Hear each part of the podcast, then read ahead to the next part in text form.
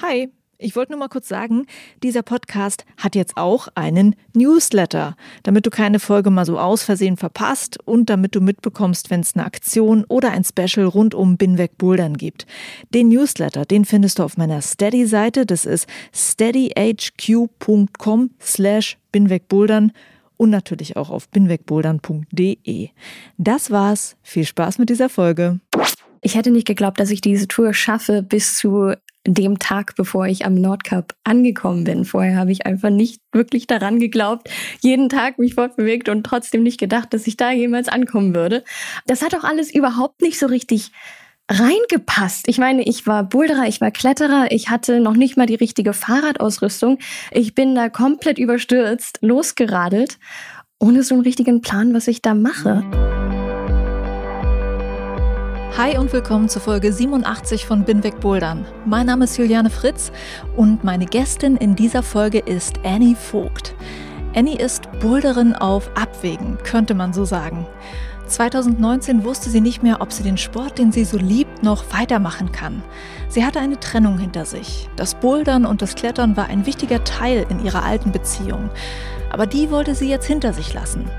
Sie hat sich Hals über Kopf in ein ganz anderes sportliches Abenteuer gestürzt und von heute auf morgen beschlossen, ich fahre mit dem Fahrrad von Berlin ans Nordkap. Sie hat im wahrsten Sinne des Wortes alles stehen und liegen gelassen und ist losgefahren, obwohl sie kaum eine Ahnung hatte, worauf sie sich da einlässt. Und so krass wie das klingt, war die Reise tatsächlich auch. Und auch wenn Annie in diesem Interview natürlich weniger vom Bouldern redet, wirst du garantiert gespannt zuhören, wenn sie von ihren Ups und Downs auf der Reise erzählt. Und auch davon, wie sie eine neue Leidenschaft im Ausdauersport und in Langstreckentouren gefunden hat. Sie hat als Kind übrigens eine Weile in den USA gelebt, deshalb springt sie manchmal rüber ins Englische. Nur zur Erklärung, falls sich das wundert. Viel Spaß mit Teil 1 von Annies Reisebericht.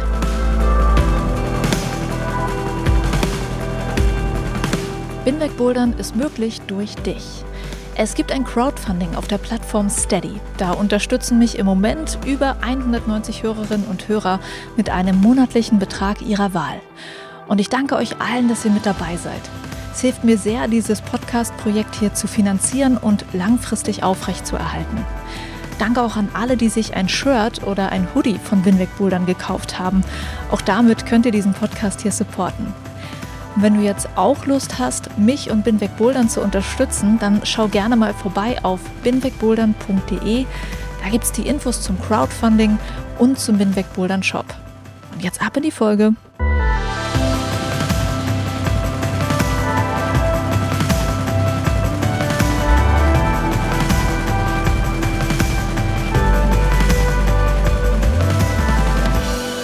Hallo Annie, schön, dass wir heute mal über dich und deine Adventures reden können. Willkommen im Binweg Bouldern Podcast. Ich freue mich riesig, hier zu sein. Ich meine, seit über zwei Jahren hast du den Podcast ja jetzt schon, oder? Ich glaube, es sind jetzt schon drei. Holy crap. Ja, äh, und jetzt bist du auch endlich da. Wir haben schon eine Weile angepeilt, mal ein Gespräch zu machen, aber jetzt ist es doch endlich mal an der Zeit. Und wir reden über ein Thema, das ähm, Bouldern streift. Also Bouldern ist schon irgendwie mit dabei. Also auch wenn ich in meinem Podcast gerne so tue, als ob Bouldern der einzige und beste und tollste Sport der Welt ist, es gibt auch andere Sportarten, die eventuell auch Spaß machen könnten.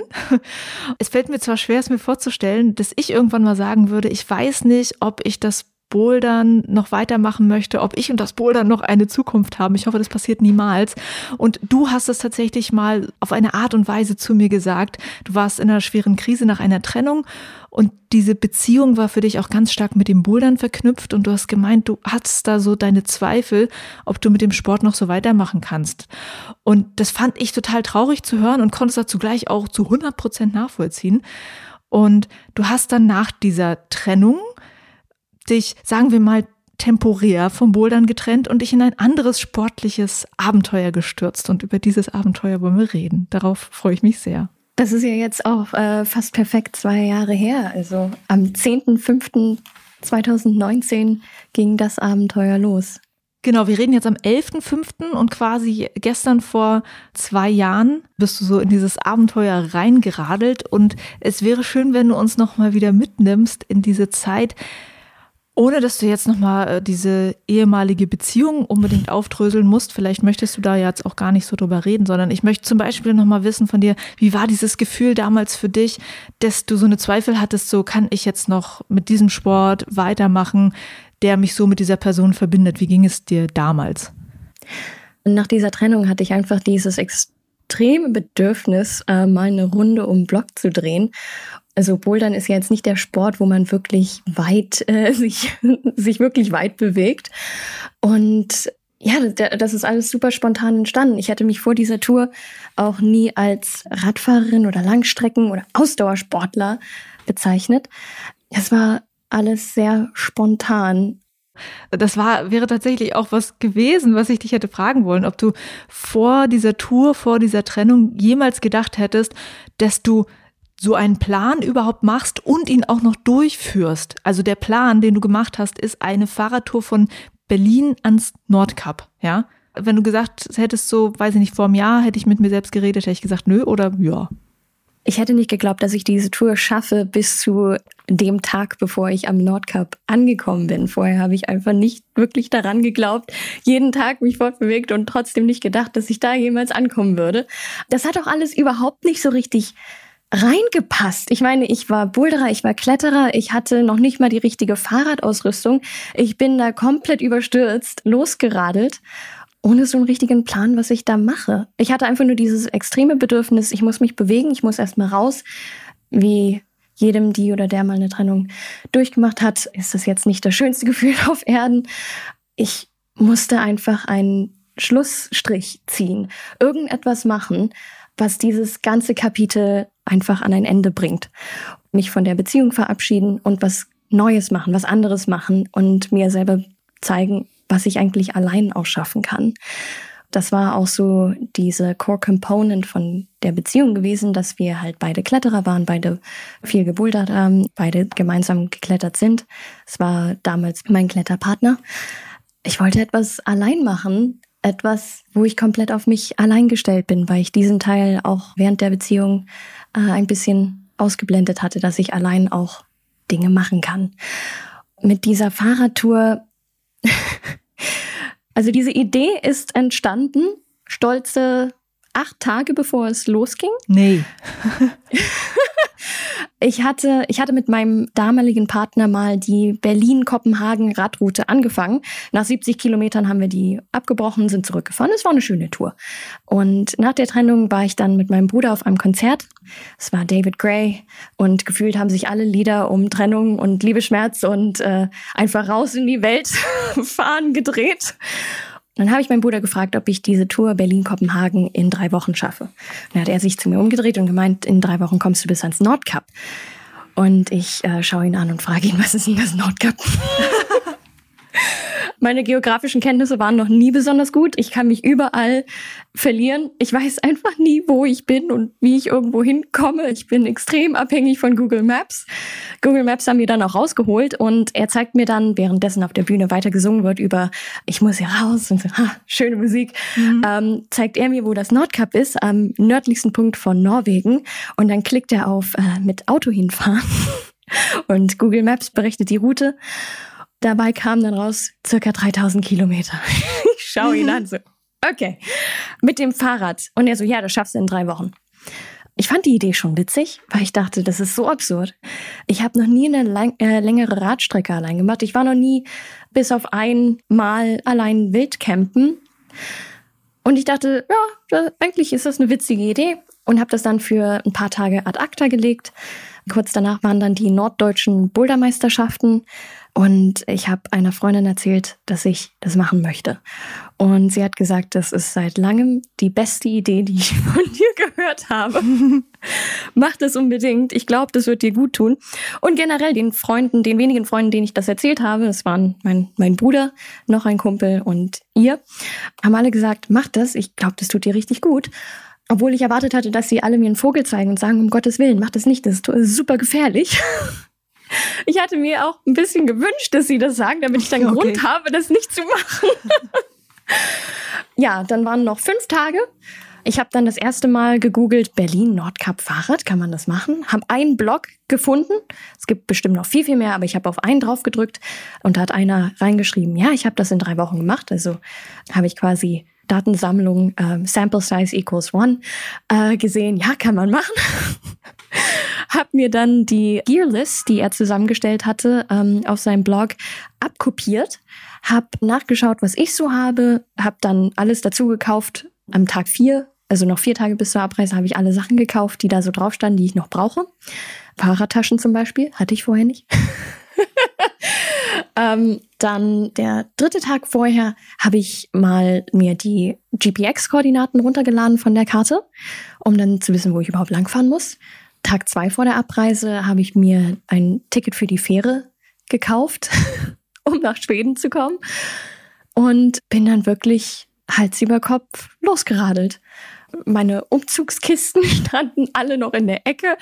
Die Wohnung war wirklich gerade sehr frisch bezogen und ich bin einfach los und wirklich von einem Desaster ins nächste Mal. Ich, ich hatte keine Ahnung, was ich da anstelle. Äh, ich hatte vorher noch nie so richtig allein Fahrradreifen, so richtig alleine, ohne dass jemand daneben steht und zumindest sagt, so ja, jetzt machst du das und das, Reifen geflickt. Mhm. und habe an dem Tag der Abreise auch noch fast meine Fahrradpumpe vergessen. Am ersten Tag ist so einiges schiefgegangen. Das war wirklich alles sehr ungeplant, sehr spontan. Das kannst du gleich nochmal erzählen, was da am ersten Tag passiert ist. Ey, ich wollte eigentlich fragen, hey, wie hast du denn deine Zeitplanung gemacht? Ich meine, du musst ja dann auch mal so deinem Chef sagen, hallo Chef, ich bin jetzt mal für Zeit X weg. So. Das heißt, es war ja gar nicht mal so, hey, ich bin ab dann und dann für Zeit X weg, sondern ab morgen. Jetzt mal so gefragt, wie ging das denn mit deinem Job, einfach so loszuradeln? Also mein Job, ich arbeite an der Charité in Berlin. Ich schreibe meine Doktorarbeit in Neurowissenschaften. Und zu dem Zeitpunkt war ich gerade ungefähr ein halbes Jahr dabei und war noch relativ neu, war gerade frisch eingearbeitet und äh, das hat mir auch ziemlich in die Hände gespielt. Also ich hatte damals noch relativ wenig zu tun und es gibt Experimente, äh, die ich mache, die haben ungefähr vier bis sechs Wochen Vorlauf.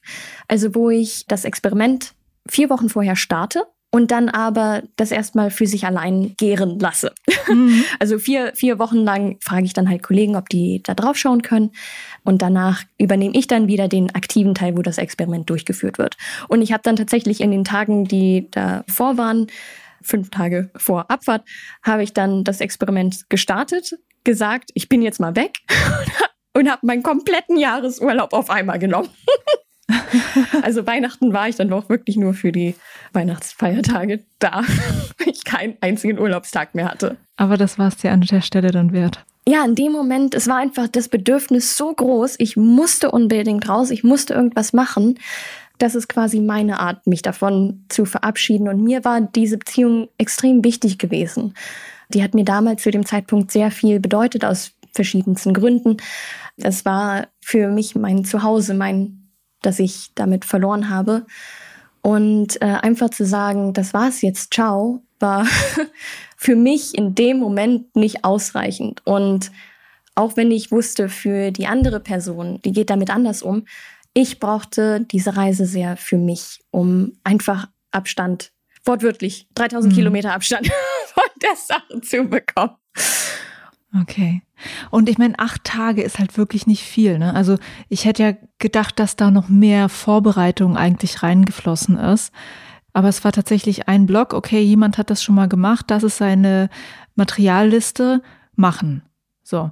Und hast du in dieser Zeit auch mal, bist du mal so Sachen durchgegangen wie, was wäre wenn? Was, wenn ich nicht weiterkomme, weil ich mich verletze? Was, wenn was kaputt geht und der nächste Laden zu weit weg ist? Was, wenn ich irgendwie plötzlich merke, ich schaffe das nicht. Also hast du solche Gedankenspiele irgendwie geschafft, vorher durchzugehen und dir irgendwas zu überlegen? Absolut. Obwohl meine die, also auch die späteren Aktionen, die ich jetzt in den letzten zwei Jahren gemacht habe, vielleicht nicht darauf direkt schließen lassen, ist mein Risk Assessment, mein Risk Management doch ein ziemlich großer Bestandteil. Also ich mache mir sehr viele Gedanken darüber, was passieren könnte, wie gehe ich mit so einer Situation um. Man kann auch sagen, ich mache mir extrem viele Sorgen und es fällt mir sehr, sehr leicht, mir viele Sorgen zu machen. Mhm. Aber der Vorteil daran ist einfach, dass ich sehr viele Escape Plans habe. Und in diesem Fall hatte ich sehr, sehr viele Escape Plans, weil ich einfach nicht wusste, wie weit ich komme. Und das fing damit an, dass ich nicht mal wusste, ob ich innerhalb von drei Wochen es überhaupt weiter schaffe als Stockholm. Das wären ungefähr die ersten 800 Kilometer gewesen. Und da ich solche langen Strecken noch nie gemacht habe, wusste ich auch nicht, wie viele Kilometer ich im Durchschnitt schaffe. Ich wusste nur, um es zu schaffen, muss ich im Durchschnitt 150, 180 Kilometer am Tag radeln können. Ich habe keine Ruhetage eingeplant. Das war nicht sehr schlau. Mhm. Weil ich habe diesem Blog einfach alles nachgemacht. Also einfach rigoros alles kopiert, was er gemacht hat. Ich habe seine, äh, seine Distances genommen, komplett übernommen. Ich habe seine Route am Anfang direkt übernommen. Ich habe den Fakt übernommen, dass er keine Ruhetage gemacht hat. Da habe ich auch direkt übernommen. Erst im Nachhinein habe ich festgestellt, dass dieser Mensch viel häufiger Langstreckentouren macht und dass äh, diese Nordkap-Reise quasi seine Trainingstour auf eine noch längere Tour. okay, wow. und dadurch, dass ich das halt überhaupt nicht einschätzen konnte und so ein absolut blutiger Anfänger war, konnte ich mich da richtig schön naiv dran halten.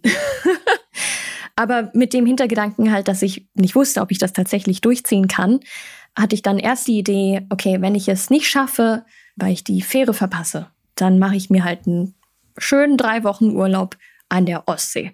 Schick vielleicht ein paar Postkarten, aber es wusste ja auch keiner, dass ich weg war. Also hatte ich mich auch mal vor maximal drei Leuten irgendwie zu erklären, wenn ich es nicht schaffe. Und das war dann auch völlig okay. Als ich in Rostock angekommen bin, äh, hatte ich noch ein paar Stunden, bis die Fähre nach Schweden äh, fahren würde und bin dann in die Rostocker Boulderhalle, um den Hallenbesitzer zu besuchen. Das ist äh, Georg und Georg kannte ich schon aus Berlin und hatte ihn auch später einige Male getroffen, als ich in Rostock war für Wettkämpfe. Und ich wollte einfach noch ein bekanntes Gesicht sehen, bevor ich mich irgendwo ins Abenteuer stürze. Und vielleicht äh, ich hatte vielleicht auch so ein bisschen die Hoffnung, dass er wenigstens sagen würde, das ist eine total mischugge Idee, mach das nicht. Und selbst da habe ich es nicht gehört. Er nur so, ja, also wenn du jetzt noch eine Nacht bleiben möchtest, kannst du gerne in der Halle schlafen, aber das ist eine mega coole Idee. Mist. Ähm, und zufällig habe ich dann noch eine Frau getroffen, die hat mir dann erzählt, ja, meine Schwester, ist, die lebt in Stockholm und ich gebe dir ihre Nummer, ich gebe dir meine Nummer und wenn irgendwas passiert in der Region Stockholm, dann rufst du die an und kannst im Zweifelsfall auch bei der unterkommen oder kannst da dein Fahrrad im Keller unterbringen und dann irgendwo im Wald von Schweden die nächsten drei Wochen verbringen. Und ich habe mich da richtig dran festgehalten, dass ich wusste, okay, Stockholm ist Safe Haven, das ist ein äh, Escape Route, da komme ich auch im Zweifelsfall easy wieder nach Berlin. Das war quasi Plan A. Plan B war, dass ich wusste, es gibt eine Zugstrecke, die geht hoch bis ungefähr Umeå. Umeå ist so auf der 1500 Kilometer Marke gewesen an der schwedischen Küste. Ich wusste einfach, okay, wenn jetzt irgendwas passiert, wenn ich mich verletze, dann komme ich im Zweifelsfall zu diesem Zug und kann diesen Zug wieder runternehmen. Natürlich muss man auch beachten, in Schweden darf man keine Fahrräder mit in den Zug nehmen. Das heißt, du musst das Fahrrad auseinanderbauen. Dann baue ich das auseinander, fahre wieder zurück nach Berlin. Alles okay. Dann war danach der Plan, da musste ich durch Finnland und da gab es nichts mehr. Da gab es kaum noch Städte, kein Zug, kaum Busse, also nichts Nennenswertes an Bussen, was ich hätte irgendwie nehmen können, um wieder irgendwo hinzukommen, wo ich hin muss. Und ich wusste, das ist so der Turnaround Point. Wenn ich es bis hierhin schaffe und mich gut fühle und weitermache, dann muss ich es durchziehen, weil dann habe ich keine wirkliche Option mehr. Dann ist meine letzte Möglichkeit der Flughafen von Alta, 200 Kilometer südlich vom Nordkap. Und wenn ich es bis dahin schaffe, dann kann ich ein Flugzeug zurück nach Berlin nehmen. Das ist meine letzte Option. Und wenn ich irgendwo auf dem Weg dazwischen Probleme kriege, dann bin ich auf die Hilfe von Leuten angewiesen, die da wohnen. Anders kann ich das nicht machen. Das war auch noch vor Corona da. Warum Hilfe fragen und einfach vor Leuten, äh, also bei Leuten vor der Tür stehen und sagen, hey, ich brauche euch Wasser, Strom, irgendwas. da war das auch noch leichter. Das waren so meine Ideen, dass ich zumindest bis zu einem Punkt, also noch 1000 Kilometer bis zum Nordkap, bis dahin hatte ich überall Escape Plans und Möglichkeiten, wieder nach Hause zu kommen. Okay. Ich habe das ja dann bei Instagram auch so beobachtet, natürlich deine Reise. Und hast du von Anfang an eigentlich, ich weiß es gar nicht so genau, bei Instagram berichtet, weil das ist ja sozusagen, dann geht's wieder hinaus über diesen kleinen Zirkel von drei Leuten, die das nur wissen. Sobald du anfängst darüber zu berichten und auch sagst, was dein Plan ist, hast du es ja plötzlich draußen. Und wann hast du damit angefangen? Also, dass ich das auf Instagram poste, war, das war nicht der Plan. Vor überhaupt nicht.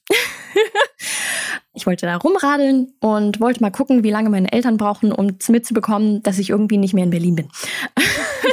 also ich wollte auch, das war auch einer der Gründe, warum ich gedacht habe, ich poste das nicht. Ich will nicht, dass meine Mama sich Sorgen macht, weil ich mir zu 98 Prozent sicher war, dass wenn sie das mitbekommt, dass sie in ein Auto steigt und versucht, mich einzufangen.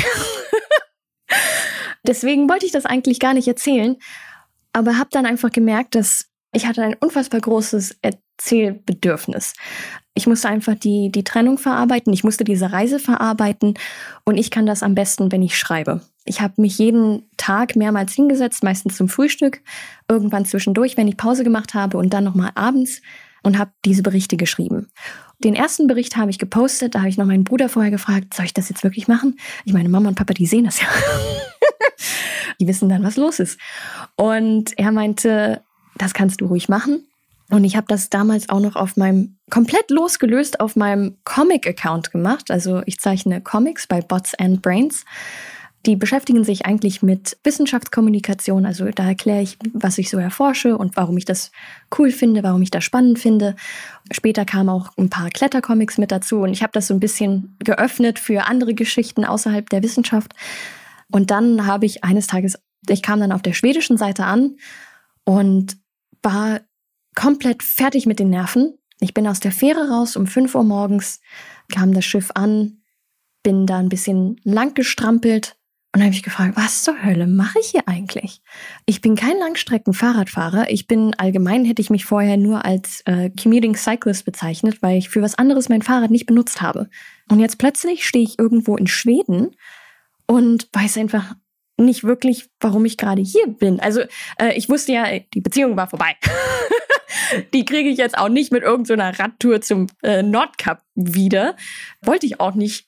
Aber ich wollte trotzdem das irgendwie erzählen. Und ich muss zugeben, in dem, äh, damals dachte ich auch noch so, okay, vielleicht wird sie ja gelesen von einer Person speziell. Ja. ich war dann im Nachhinein sehr froh, als ähm, von dieser einen Person wirklich gar nichts mehr kam. Und ich glaube, das war auch deutlich besser so einfach clear cut. Das war vorbei. Es fing zwar damit an, dass ich äh, so erzählt habe, was hier passiert. Und später habe ich es einfach weitergeführt, weil es mir wirklich gut getan hat, die Jahre davor zu verarbeiten und auch diese Reise halt zu verarbeiten. Mhm. Also ich fand es auch einfach schön, die Texte zu lesen, weil du das auch wirklich sehr schön und lebendig beschrieben hast. Ich weiß gar nicht, ab wann ich eingestiegen bin zu lesen. Deshalb war mir diese Vorgeschichte nicht klar, dass es erst so ein Ding war, okay, mal gucken, ob ich das hinkriege. Und wie gesagt, ab dem Zeitpunkt, wo man anfängt drüber zu schreiben, äh, kommt dann so ein Pressure auf irgendwie. Okay, jetzt lesen mehrere Leute mit und die wissen jetzt auch, was mein Ziel ist. Hat das was dann mit dir gemacht in dem Moment? Am Anfang überhaupt nicht, weil die Leute, die es gelesen haben, meine damaligen Follower waren hauptsächlich Leute, die meinem Account gefolgt haben, weil ich Comics gezeichnet habe. Für die muss es auch extrem skurril gewesen sein, wenn sie vorher die ganze Zeit in ihrem Feed nur kleine Roboter-Comics sehen und dann plötzlich kommen da Bilder von mir. Und da waren ja auch ein paar Freunde dabei und viele von denen haben immer gesagt, das ist deine Reise. Wir verstehen warum du das machst. Und das war auch das Schöne auf der Reise selbst. Es war sehr leicht zu erklären warum ich ans Nordkap radel. Wenn ich Leuten gesagt habe, ich fahre von Berlin ans Nordkap, die erste Reaktion war meistens, okay, krass, ist ja wirklich weit. warum machst du das denn? Und ich konnte jedes Mal sagen, ich habe gerade eine Trennung hinter mir und sofort war es klar. Sofort haben alle Leute verstanden, was los ist, warum. Viele haben mir ihre eigenen Geschichten erzählt, was sie durchlebt haben, ihre Krisenzeiten. Und ich hatte wirklich das Gefühl, dass ich mir deshalb auch sehr viele geöffnet haben. Da war überhaupt kein Druck drin, weil alle direkt verstanden haben, ich muss das einfach machen, um mit einer Geschichte abzuschließen. Und deswegen habe ich dann auch ab und zu den Zug genommen, wenn ich dann hinter, hinter dem Plan gelandet bin, weil ich einfach keine 180 Kilometer direkt von Anfang an radeln konnte, das, das war nicht drin. Am ersten Tag habe ich 90 Kilometer geschafft. Äh, nee, 120 Kilometer habe ich am ersten Tag geschafft. Im Vergleich am letzten Samstag habe ich 120 Kilometer zum See gemacht, einfach so. Ähm, also damals war das auch noch auf einer ganz anderen Ebene. Das war der erste Tag, an dem ich jemals in meinem Leben so viele Kilometer geschafft habe. Und hast du am Ende des Tages gedacht, oh mein Gott, und das muss ich jetzt, das und noch mehr muss ich jetzt jeden Tag machen? Aha. Diese tickende Uhr, ich, ich wusste, ich musste zurück, denn ähm, meine Eltern haben mich am Tag, bevor ich losge losgefahren bin, die wussten ja nicht, was ich mache. Die hatten aber mitbekommen, dass es mir nicht so gut geht. Warum wussten sie nicht? Ich hatte das mit der Trennung äh, nicht erzählt, weil ich einfach nicht noch jemandem erklären musste, was da wollte, was da passiert war. Und die wollten mir einen Gefallen tun und mich nach St. Petersburg mitnehmen. Und es war schon seit Ewigkeiten dem Gespräch. Meine Eltern haben in der Sowjetunion studiert, in St. Petersburg, und haben uns, also mir und meinem Bruder auch sehr viel immer von St. Petersburg erzählt. Und das hat sich immer angefühlt wie so ein Zuhause, wo wir noch nie waren. Auf jeden Fall haben sie mir diese Reise geschenkt und mit ihnen gemeinsam. Und das war drei Wochen und ein Tag irgendwie so, äh, nachdem ich am Nordkap geplant hatte, dort anzukommen. Und deswegen hatte ich einen extrem Zeitdruck, weil ich wusste, wenn ich nicht rechtzeitig da oben bin, schaffe ich den Flug nach St. Petersburg nicht. Uh. und ich wollte ja meinen Eltern nicht sagen, dass ich ans Nordkap radel, deswegen. Jetzt aber schnell. ja, genau. Deswegen war da leichter Zeitdruck drin. Das war alles nicht so wirklich geplant. Ich bin im Nachhinein auch immer noch sehr beeindruckt, dass es geklappt hat. Okay, also weniger der Druck von mehr Menschen, die davon erfahren, als okay, Mama und Papa wollen mit mir eine Reise machen. Um, ich muss mal ganz schnell ans Nordkap. Eine Reise, die, die sie halt anderthalb Jahre lang geplant hatten, weil es extrem schwer war, dieses Visum für Russland zu bekommen. Und ich konnte da jetzt auch nicht einfach sagen, yo, sorry, das geht nicht. Kann das verstehen. Du, du hast ja auch, auch gesagt, so meine Mama wäre gekommen, hätte mich wieder zurückgeholt. Wahrscheinlich hätte ich dasselbe von meiner Mama auch gedacht. Ähm, du hast jetzt gerade schon gesagt, dieser erste Tag unterwegs war katastrophal. Magst du uns nochmal in den ersten Tag mit reinnehmen, was da so katastrophal war? Wir haben schon erfahren, okay, 120 Kilometer und danach total alle. Was ist noch passiert? Der erste Tag in Schweden, der war eigentlich vergleichsweise in Ordnung, bis auf dass meine Nerven komplett blank lagen. Ich die gesamte Zeit auf der Autobahn gefahren bin und dachte jedes Mal, wenn so ein LKW vorbeikam, ich sterbe jetzt. Aber der erste Tag der Abreise aus Berlin, der war eigentlich der richtig schlimme. Und zwar habe ich die Fahrt aus der Stadt habe ich mit dem Zug gemacht. Berlin-Rostock, weil ich dachte, den Teil, den spare ich mir. Den habe ich zur Hälfte schon gemacht, den will ich nicht nochmal. Das bringt auch zu viele Erinnerungen an die Tour, die ich mit meinem damaligen Partner gemacht habe, zurück, will ich nicht. Deswegen nehme ich jetzt den Zug. Und man muss halt immer im Hinterkopf behalten, ich habe das Fahrrad genutzt, um zur Boulderhalle zu kommen und ab und zu zur Arbeit. Aber ich bin so wenig mit dem Fahrrad gefahren, dass ich ab und zu den Zug vom Gesundbrunnen zur Charité nutze. Das sind fünf Kilometer, vielleicht vier. ich war zu faul, um dafür mhm. mein Fahrrad zu nehmen. Beziehungsweise mir kam das immer vor wie so eine riesenlange Strecke. Deswegen war mir auch überhaupt nicht bewusst, dass zum Beispiel dieses Fahrrad jetzt von meiner Wohnung, von meiner neuen Wohnung ähm, zum Bahnhof Zoo für diesen Zug nach Rostock, hätte ich auch mein Fahrrad dahin fahren können. Also der Tag fing an, ich bin viel zu spät, also ich bin, ich habe richtig schlecht geschlafen, wie einem das halt nach so einer Trennung passiert bin aufgewacht, mir war übel, weil ich mich die ganze Zeit gefragt habe, wie ich das jetzt wirklich mache. Ich kann auch einfach sagen, ich bleib hier. Ich habe ja niemandem davon erzählt. Ich kann das einfach abbrechen. Ich war super nervös, habe dann meine Fahrradpumpe nicht gefunden und dachte, die ist bestimmt in meinen Fahrradtaschen irgendwo und habe mein gesamtes Gepäck noch einmal auseinandergenommen habe alles in der Wohnung verteilt, auf den Boden gelegt, habe diese Fahrradpumpe immer noch nicht gefunden. Alles wieder eingepackt, äh, langsam tickt die Zeit und äh, ich weiß, dieser Zug fährt. Und zu dem Zeitpunkt war auch noch eine Baustelle auf dem Weg nach Rostock. Das heißt, es ging nur ein, zwei Züge am Tag, die mich direkt dorthin gefahren hätten. Ansonsten gab es nur einen Ersatzverkehr mit Bus und da darf man das Fahrrad nicht mitnehmen. Und dann habe ich mein, äh, die Fahrradtaschen wieder gepackt. Ich hatte noch ungefähr 20 Minuten, sehr knapp Zeit, um diesen Zug zu kriegen und wollte dann mein Fahrrad runtertragen.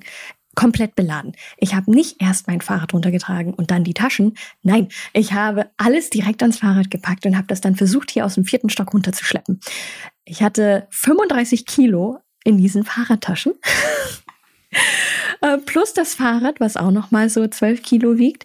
Habe es natürlich fallen lassen auf der Hälfte des Weges, weil es einfach so schwer war und mir den Kopf angestoßen, eine fette Beule auf dem Kopf gehabt. Irgendwie ist dann nach unten auf die Straße geschafft, mich auf dieses Fahrrad gesetzt, um zur U-Bahn-Station zu fahren. Erstmal mich fast in den nächsten Busch gelegt, weil ich noch nie ein Fahrrad mit so viel Gepäck gefahren bin. Dann schleppe ich das die U-Bahn-Station runter. Im Nachhinein immer noch frage ich mich, warum bin ich nicht einfach zu, zum Bahnhof gefahren? Und direkt vor meiner Nase fährt diese U-Bahn weg. So, nein, das kann nicht wahr sein. Okay, auf, ähm, aber die nächste, nächste kommt ja in fünf Minuten. Nein, nächste kam in 15 Minuten, weil es nämlich ein Feiertag war. Und dann endlich kommt die nächste U-Bahn. Ich denke, okay, du hast zwei Minuten, um umzusteigen, Bahnhof Zoo, um dein Fahrrad aus dem U-Bahnhof auf die Plattform zu tragen. Wovon du gerade gelernt hast, dass es ja so leicht geht. Mhm. Aber das Adrenalin war ordentlich am Kicken, also ähm, ich hatte schon das Gefühl, so okay, wenn ich mich zusammenreiße, schaffe ich das auch. In solchen Momenten hofft man immer, dass die Bahn dann mal wieder zu spät kommt. Genau. Also die Deutsche Bahn. Genau, und ich hatte gedacht, halt, ja, also in den meisten Fällen ist es ja immer zum fünf Minuten zu spät. Das irgendwie geht das schon. Und dann bin ich Bahnhof Zoo ausgestiegen und wollte es nicht die Treppe hochtragen, weil ich, äh, es war so schwer. Also bin ich dann zur Rolltreppe hin, stell mein Fahrrad an und das ganze Gewicht war hinten auf dem Hinterrad. Und die Rolltreppe geht nach oben und langsam merke ich, wie dieses Fahrrad mir einfach wegkippen will. Also sich aufbäumt, das Vorderrad in die Luft geht und plötzlich ich mit dem gesamten Fahrrad, das Fahrrad einfach auf mich drauf, mich die Rolltreppe runter, runterfegt. Ich lag dann am unteren Ende der Rolltreppe eingeklemmt zwischen meinem Fahrrad. Die Rolltreppe hat immer noch so klack, klack, klack oh. unten in meinen Rücken rein. Gott sei Dank stand niemand hinter mir. Wahrscheinlich konnten die das auch alle schon aus der Ferne sehen, dass das passieren würde. Und dann haben mich zwei Typen und eine Frau äh, vor meinem eigenen Fahrrad gerettet. Wir haben das Fahrrad von dieser Rolltreppe runter. Die zwei Typen waren dann noch super nett und haben dieses Fahrrad für mich da hochgetragen und beide gesagt, holy shit, this is so heavy. Und ich dann, ja, ja, ich muss meinen Zug kriegen, habe ich dann die Frau noch angeschrien, ähm, habe dann dieses Fahrrad entrissen und dann bin ich die nächste Treppe, ich bin die nächste Treppe einfach hochgerannt mit diesem Fahrrad. Ich konnte es plötzlich tragen. Ich wusste auch nicht, wie es passiert, aber ich konnte es plötzlich. Renn die nächsten paar Treppen hoch bis zum, auf die Plattform und sehe, wie ein Zug einfährt und denke mir, yes, wenigstens etwas und das ist der falsche Zug.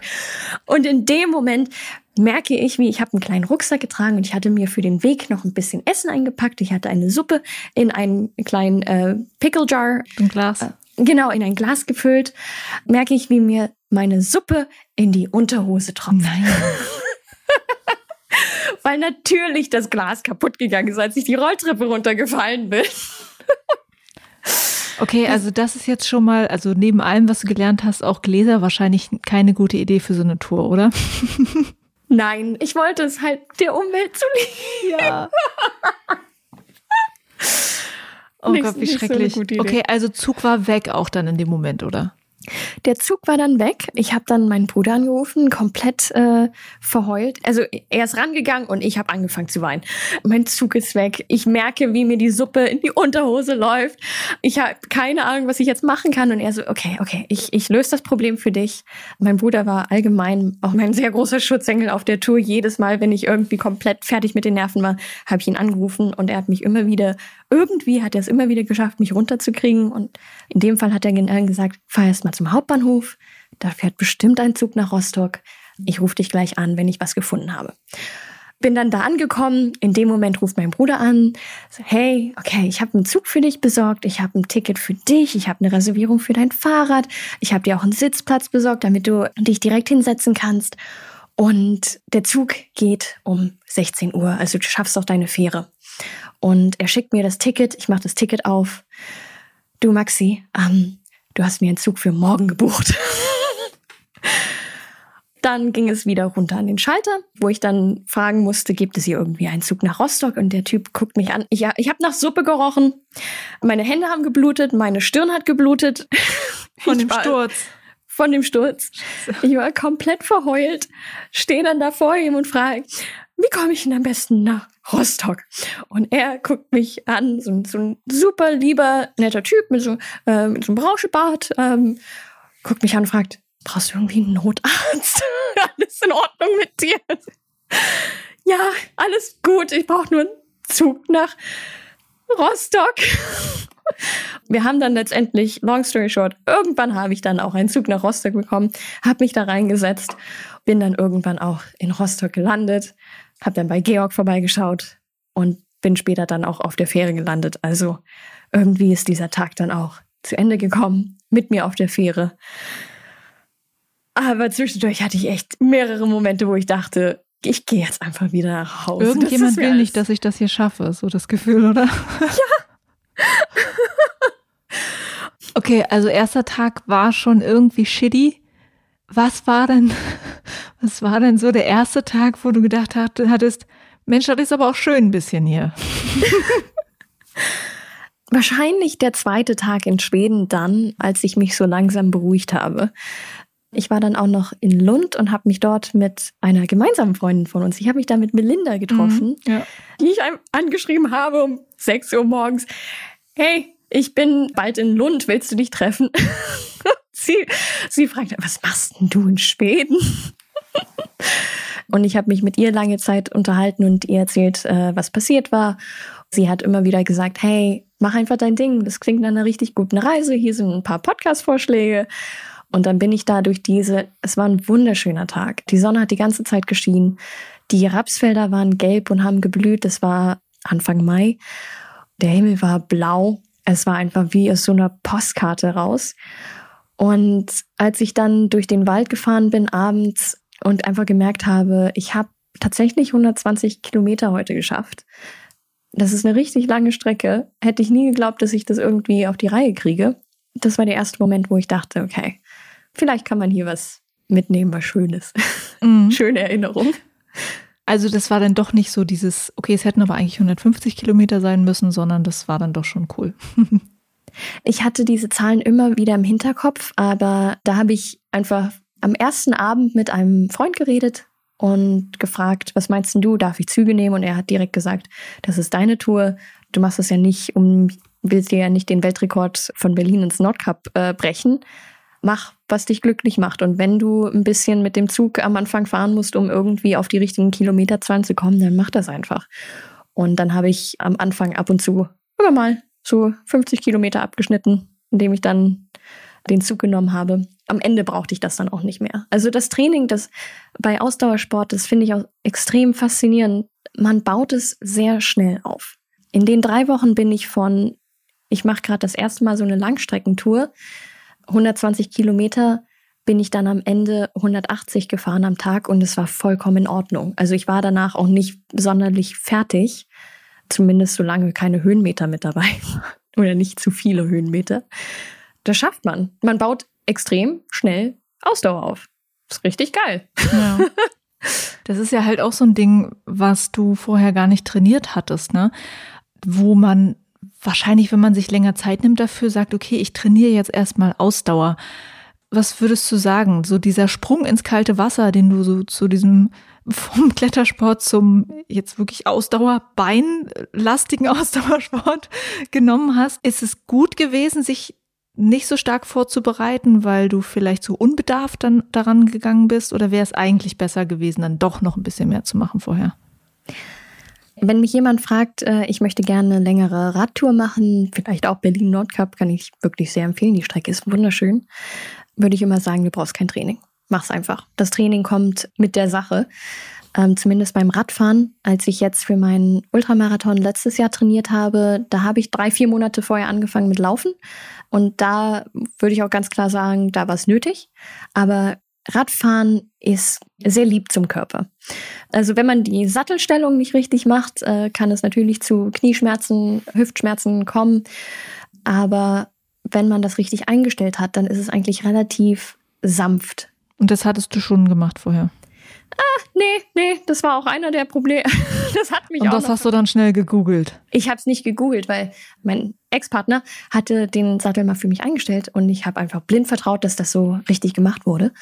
Ich habe richtig böse Knieschmerzen in der ersten Woche bekommen. Und ich habe immer wieder mal Radfahrer getroffen, die von hinten an meinen Fahrrad dran gefahren sind und gesagt haben, ey, ich glaube, dein Sattel ist ein bisschen hoch. Das sieht nicht gut aus. Und ich so, nee, das wurde richtig eingestellt. Ich vertraue dem. Und äh, dann war in Norwegen war das, glaube ich, habe ich so einen extrem geschwätzigen Italiener kennengelernt, der mich einen halben Tag lang belabert hat. Leider war das sehr unpassend, weil ich gerade in dem Moment meinen ersten Tag hatte, wo ich gedacht habe, ich will einfach nur ruhig durch die Gegend fahren, ohne viel Musik zu hören, ohne Podcast, ohne Ablenkung. Ich will einfach nur die Umgebung wahrnehmen und mich ähm, wirklich mit Norwegen beschäftigen. Und dann kommt da dieser Typ um die Ecke, der mir die ganz alles Mögliche erzählt hat. So, ja, ähm, zum Beispiel mit dem, mit dem Sattel. Ah, du bist ja ein kleines Mädchen. Ich sehe, du hast den Sattel viel zu, äh, also der ist ja viel zu hoch eingestellt. Das kannst du ja nicht so machen. Und hast du eigentlich auch Nutella-Brot damit dabei mit? Weil ich mag Nutella-Brot viel, viel mehr. Und ich finde eigentlich Nutella ist das Geilste. Aber ich habe auch keinen Campingkocher. Und Campingkocher sind, das nimmt aber so viel, also das ist einfach so viel Gewicht. Und es ging die ganze Zeit so. Das heißt, du bist aber bis nach Norwegen mit der falschen Sattelhöhe gefahren. Ich hatte auch extreme Knieschmerzen. Ich musste auch einmal von Ah. Und der dann hat endlich der werden. Italiener so von wegen, na, vielleicht gibt er ja Ruhe, wenn ich den Sattel runter mache oder was. er war nicht der Einzige. Also es waren halt immer wieder ein paar Leute, die gesagt haben, dein Sattel ist zu hoch. Und irgendwann dachte ich dann so, okay, es waren jetzt so viele Fahrradfahrer, die das bemerkt haben, vielleicht ist ja was dran. Und dann äh, habe ich den Sattel runtergestellt und sehe da, die Schmerzen waren weg. Da hast du so viele Pros auf der Reise getroffen, die dir das gesagt haben.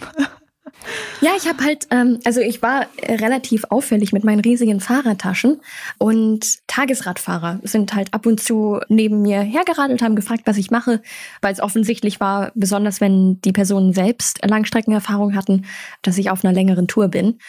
Und eine davon, Johanna, äh, die hat mich dann zum Mittag eingeladen. Wir haben uns ziemlich lange unterhalten und die ist dann auch eine Strecke mitgefahren. Ab und zu so ein paar andere neben mir hergefahren. Aber eigentlich war es relativ leer. Also auf der Fahrradmäßig auf der Strecke.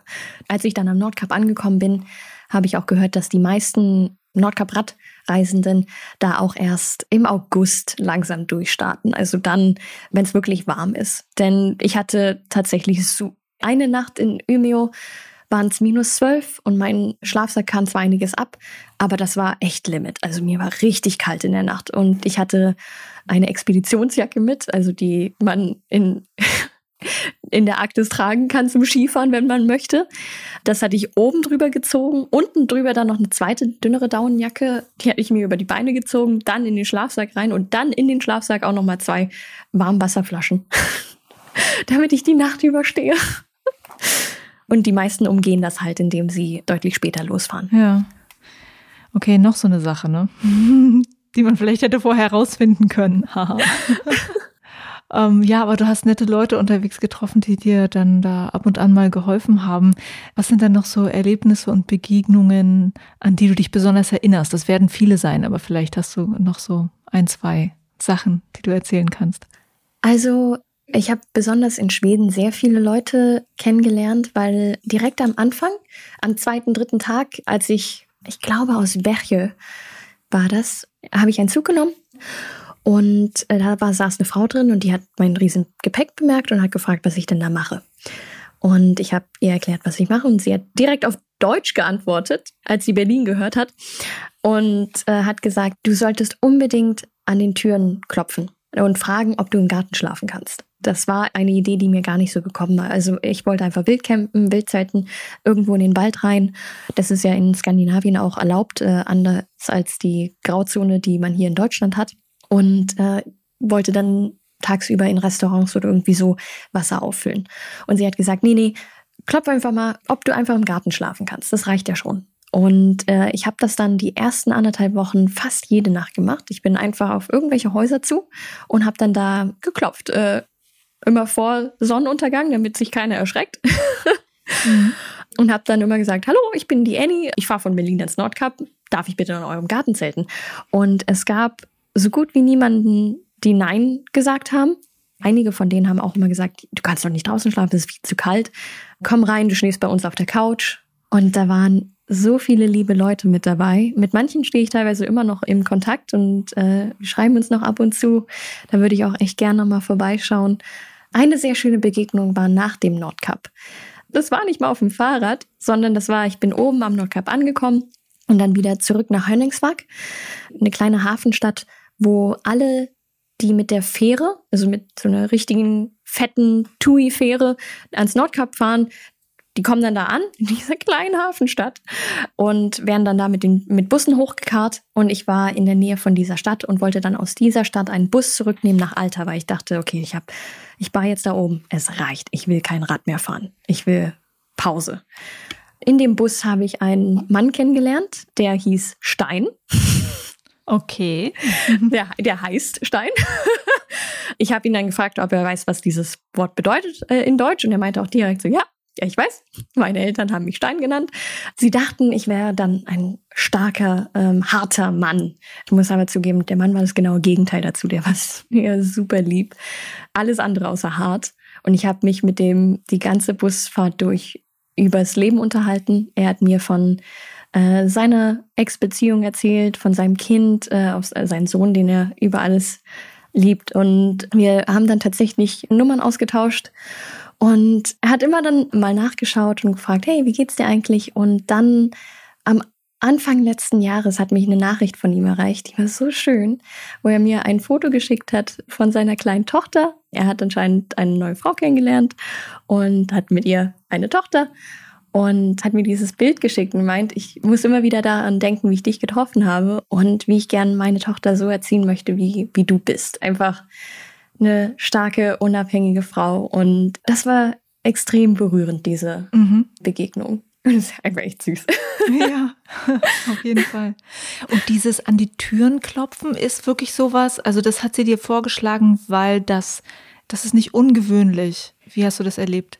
Also sie hat gesagt, früher war das auch normal. Sie, als sie früher in Schweden rumgewandert ist, also sie hat gesagt, sie hat Wandertouren damals gemacht, war das voll in Ordnung. Und dass Leute auch direkt bei Wandertouren nachfragen können, bei irgendwelchen Leuten, hier kann ich bitte Wasser bekommen. Also sie hat das hauptsächlich gesagt, weil sie volles Vertrauen in ihre schwedischen äh, Mitbewohner hatte, dass die sagen, ja, kannst gern reinkommen. Überhaupt keine Frage. Und es war auch keine Frage. Also es muss einfach die Kultur sein.